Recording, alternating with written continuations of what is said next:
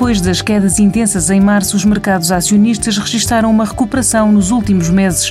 Bruno Santos, especialista em investimentos do Novo Banco, explica a lógica por trás destes movimentos tão fortes. Temos tido níveis de estímulos por parte dos bancos centrais e por parte dos governos a nível global que foram uh, recorde, uh, nunca antes vistos implementados não só de uma forma muito rápida, mas pela sua dimensão, em particular nos Estados Unidos, mas agora ultimamente também na, sentimos isso na Europa.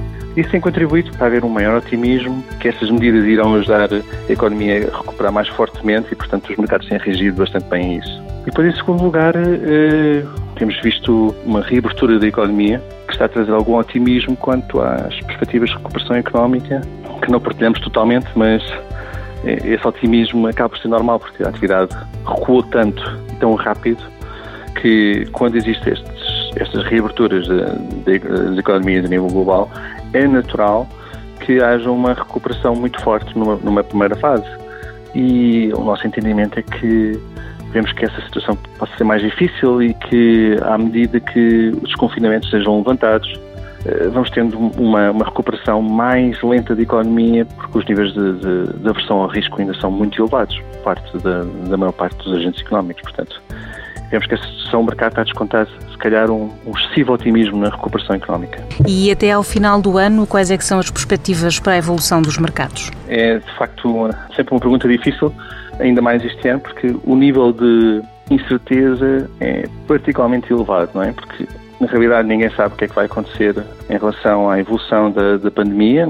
Isso faz com que o conjunto de cenários que se possam desenhar são, são muito distintos entre uns e outros. Só para ter uma ideia, nunca vimos, em largas dezenas de anos, diferenças tão fortes na, em termos nas expectativas de crescimento económico. Quer dizer, há uns tempos atrás, falávamos de que a economia ia abrandar 1%, seria dramático. Agora falamos em economia abrandar 10%, ou 12%, ou 14%, e as pessoas já incorporam com uma certa normalidade. Portanto, temos ainda uma certa cautela, achamos que o nível de risco vai permanecer muito elevado o resto do ano.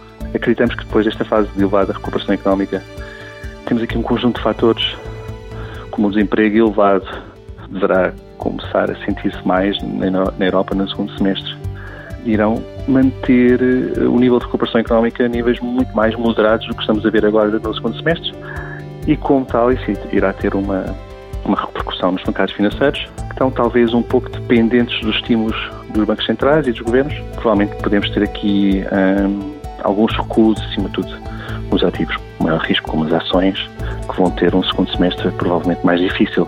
Portanto, temos aqui uma certa preferência por ativos mais estáveis, obrigações governamentais, ativos mais defensivos como também o ouro e mesmo nas ações, se calhar preferência por ações mais defensivas que farão sentido num cenário de tanta incerteza. No próximo programa falamos sobre o impacto da Covid-19 nas deslocações nas cidades.